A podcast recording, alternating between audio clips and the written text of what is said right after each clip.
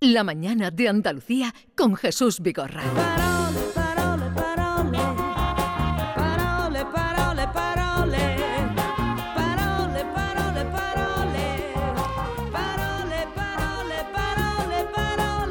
Suena la sintonía que ustedes ya conocen de los martes con Carmen Camacho, buenos días. Muy buenos días, Jesús. Y Alfredo Valenzuela, buenos días. Buenos días, queridísimo Jesús. Y a los atenienses no le dicen nada. Eso luego cuando me Va, toque, ¿no? cuando Porque te toque. decir que abuso. Cuando te toque. Pues vamos, Carmen, a la sección, palabras, en fin, ¿qué nos traes hoy? Pues nuestra sección dedicada a las palabras de hoy parece uno de esos chistes en los que hay un inglés, un francés y un español. Porque hoy vamos a ocuparnos de algunas expresiones, dos de ellas muy recientes, que tienen de apellido una nacionalidad concreta. Hoy nos ocupamos nada más y nada menos que de la mochila austríaca, el erizo checo y la gripe. ¿La gripe de dónde? Española. La gripe española. Vamos con ello. Un caso patético, soy, soy. Un caso patético, soy, soy. Un caso patético de identidad. Bueno, pues vamos a comenzar con la expresión esa que ahora escuchamos tanto en la sección de economía para hablar de las pensiones. La mochila austriaca. ¿Había escuchado ese término por Sí, ahí? sí, sí. Sí, ¿y sabéis lo que es? Yo no tengo. Más o menos. A mí no me suena la mochila que- austriaca. Bueno, tú- tenido que ponerme a estudiar, ¿eh? Durante toda tu vida laboral vas llenando tu mochilita para Sí. después cobrar la pensión. Algo así. ¿eh? hay una parte de la pero tiene un, pensión. tiene un matiz y es que el Estado no te lleva las cuentas, sino que te las llevas tú solo, ¿no? Eh, vamos vamos Yo a creo que es, explicar... un- es híbrido. O, o- o por Hay lo una que tú tienes, que tú decides. A ver, que tú explica porque yo no, no había oído hablar de la mochila Sí, se austriaca. aplica también en la educación. eh, Bueno, pues la educación, vamos perdón. a averiguarlo. Vámonos para Austria. La mochila austriaca. La mochila austriaca es un dinero individual, es decir, puesto a nombre y apellido de cada persona que está metido en un banco. ¿Y quién lo mete ahí? Pues la empresa en la que está esa persona trabajando, que toma del salario bruto del trabajador ese dinero y se lo guarda a su nombre. ¿Que la empresa despide a ese trabajador? Pues en vez de pagarle una indemnización, le da el dinero de ese fondo, de esa mochila, que bien puede cobrarlo o se lo puede guardar para cuando sea cuando ya se jubile, pues tener un complemento de su pensión. En definitiva, la mochila austríaca es una cuenta que, en la que la im- empresa donde tú trabajas ingresa a nombre de la trabajadora o el trabajador una parte de su posible despido por anticipado. ¿Vale? Por lo que pueda pasar. ¿Que no lo despide y no se lo gasta? Pues para cuando se jubile, ¿no? Ahí tiene un complemento para la jubilación. De un tiempo a esta parte suena mucho eso de la mochila austríaca, porque en mayo del año pasado el Banco de España propuso implantarla aquí usando un dinero que había venido de Europa. ¿Lo habéis entendido? Sí, ¿no? Sí. Se trata de ese fondo, eh, que es como si, bueno, por si te despedimos, vamos aquí guardando esto y entonces, pues bueno, no tenemos que pagar la indemnización de esta manera, sino que está en esa ¿En diferido puede ser? Sí, un poquito en diferido. Yo no me voy a meter aquí en los pros y los contras de ese fondo porque eso es para los expertos en, co- en economía, sino que me detengo en el término, en la, en la expresión, ¿no? Porque no me digáis que no es curioso, la mochila austríaca, ¿eh? Es decirlo, yo me imagino el macuto de uno que va por los Alpes. Ya veis que se trata de una, de una metáfora. Sí. Y, en la Y met- la metáfora está clara en lo de llamar mochila a un fondo de dinero, pero el nombre de por qué austriaca, porque tiene más montañas o qué? Eh, Pues fíjate, austríaca, yo eh, sobre todo me lo preguntaba, ¿por qué la mochila austriaca? ¿no? Es un- es una imagen, de pronto te remite a un sitio muy raro, ¿no? Y es simplemente porque Austria fue el país allá por 2002 donde, eh, bueno, el país que se inventó esto en una reforma del sistema de costes del despido. Ya os digo, finalmente la metáfora, que es lo que a mí me llama la atención, me invita a pensar todo el rato en el zurrón que llevaba Heidi con el queso y el panecillo dentro, la verdad.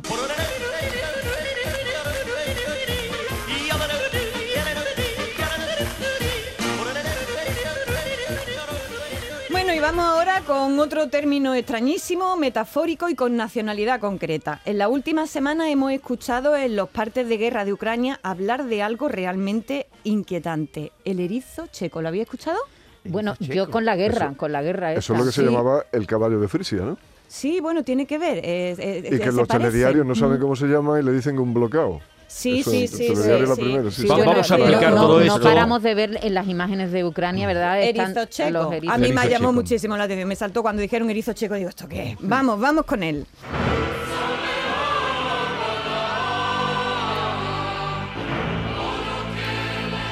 Quizás los hayan visto por la tele en estos días, porque los corresponsales de guerra en Ucrania suelen dar sus crónicas al lado de estos erizos checos. Se llama así a una especie de pinchos metálicos muy grandes que Mm. ponen en las calles para bloquearla. Es un obstáculo que se coloca para que no puedan pasar los tanques.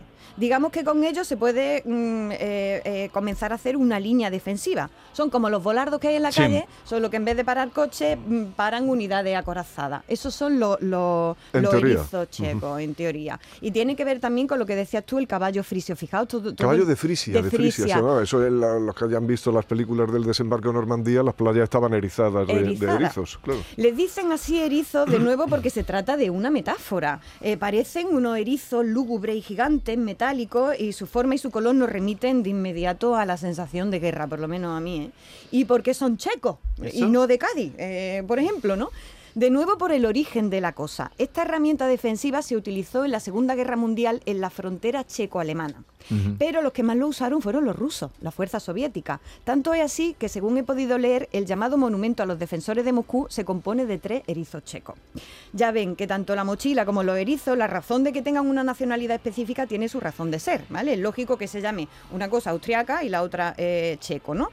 Eh, po- eh, por eso traigo un término cuya nacionalidad no tiene ah, ningún sentido que sea español, la española. Me refiero a la pandemia que diezmó el mundo hace algo más de un siglo, a la gripe española, que no era española ni era nada. Lo contamos. Voy a contarles a ustedes lo que a mí me ha sucedido. Que es la Y, y- Y con pongan- respecto, con- perdón Jesús, con respecto a Cádiz, te recuerdo que las gaditanas nos hacemos tirabuzones con las bombas que, Que tiran.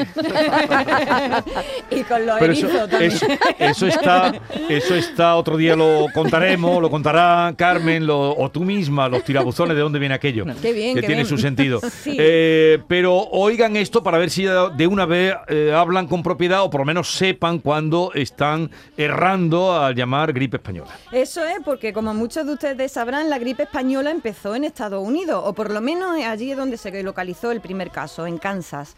Pero tuvimos la mala suerte de que la apodaron la española o Spanish Lady, qué fino, porque eh, en España no estábamos en guerra en ese momento, ¿no? En el 1918, y por tanto no sufríamos la censura propia de todas las guerras. La prensa española informó sobre lo que estaba pasando, sobre esa pandemia, informó mucho más y mejor que el resto de Europa. Así que toma, para nosotros los gripes, para una vez que hacemos bien las cosas, eh, nos cae en lo alto el San Benito de estas dimensiones. También la tuvo Alfonso XIII, el rey. Sí, y es, por eso, le dio mucho... Porque, Le dio mucho nombre. Mucho Porque, caché. claro, Alfonso, Alfonso XIII tuvo, eh, pilló la, la gripe española, eh, de hecho se le llamó también la epidemia reinante, con ironía, porque bueno, hay, hay discusiones, hay gente que dijo que no, que pilló la escarlatina, que no era la gripe, pero sí, influyó el, el caso de, de Alfonso XIII. Entre 50 y 100 millones de personas murieron por la gripe española, es que vaya titulito que nos colgaron. no, ¿eh? pero eso no hay en quien se lo todo quite el ya, ¿eh? mundo, en todo el mundo. Eso es como lo de Armada Invencible, que nunca se llamó así, pero, Pero ya nos no hay cabe quien lo todo, cambie. Nos cabe todo. Pero, pero atención, atención, en España se llamó la gripe española. En España, lo mismo que no se le dice tortilla española a una tortilla de papa, aquí a la gripe española la llamamos de otro modo. ¿Sabéis cómo se llamó aquí la gripe española? No. Se llamó el trancazo. ¿vale? La llamamos trancazo porque te dejábamos lío. Si la pillaba era como si te hubieran dado estacazo, ¿no? Te hubieran pillado y se hubieran Se liado a sigue utilizando muchísimo Claro, el trancazo. claro, ¿verdad? claro. Sí, sí, Tengo sí, un sí. trancazo. pero viene de ahí. La palabra. Coincidió además con un periódico de Madrid que se llamaba El Trancazo, que creo que era radical liberal o algo así, y había bromas como uno que llegaba a una, un kiosco de prensa y le decía a la kiosquera, "Se- porque la veía como eso, señora, ¿tiene usted el trancazo? Dice, no, hoy no ha salido, pero mañana sí. ¿No? La palabra, la palabra gripe también tiene ese puntito, pero más liviano. Viene del francés y significa gancho, garra. Y es verdad que cuando tienes la gripe es que se, se- te agarra, ¿no? Pero el trancazo era más gordo. el trancazo era más que una simple gripe. Así que ya saben, cuando estén resfriados y digan eso de, uff, tengo un trancazo, ya saben que están usando una expresión nuevamente metafórica que se remonta a la anterior pandemia. En España a la gripe española se la llamó también con mucha sorna el correo, la correspondencia, la epidemia reinante, como decíamos antes porque la pilló Alfonso, Alfonso XIII, y también la llamaron la fiebre de los tres días y el soldado de Nápoles. ¿Por qué se le llamó así? Porque era una canción de una zarzuela que se había estrenado Sí. en ese año y sonaba mucho, y sonaba de esta manera. Soldado de Nápoles, me quiso mi suerte. La gloria romántica me lleva a la muerte. No Así digas sonaba. Y la bautizamos así a la gripe española como soldados de Nápoles porque decíamos que sonaba más lo de la gripe española que lo, que lo del soldado de Nápoles, ¿no? Entonces por eso se le, se le llamó así. Así que ya ven, a poner metáforas y a rebautizar las cosas, a los españoles no nos gana nadie, ¿eh? Es Soldado de Nápoles, que es de, de la zarzuela La canción del olvido. Exactamente, que se estrenó en ese año en Madrid y estaba todo el rato sonando. Nos vamos ya y digo que otro día vamos a traer expresiones con nombres de provincias, ciudades y pueblos españoles. ¿Qué será pasar una nochecita toledana? ¿Y quedarse a la luna de Valencia? ¿Por qué tiene tan mala fama tener un tío en Granada? Se admiten, por supuesto, vuestras sugerencias. Hasta la semana que viene. Pues ya lo saben, envíen sugerencias de frases. En este- David, ¿y tú hoy- mirar a Cuenca? Es- Me la ha quitado la boca.